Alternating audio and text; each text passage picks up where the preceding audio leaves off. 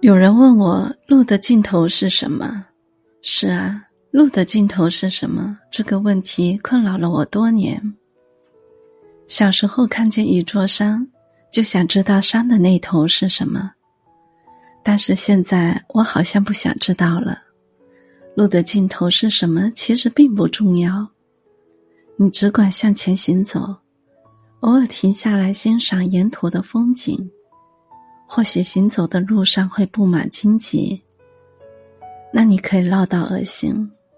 可能沿途没有华丽的美景，但是陪你一起行走的人，便是路的尽头。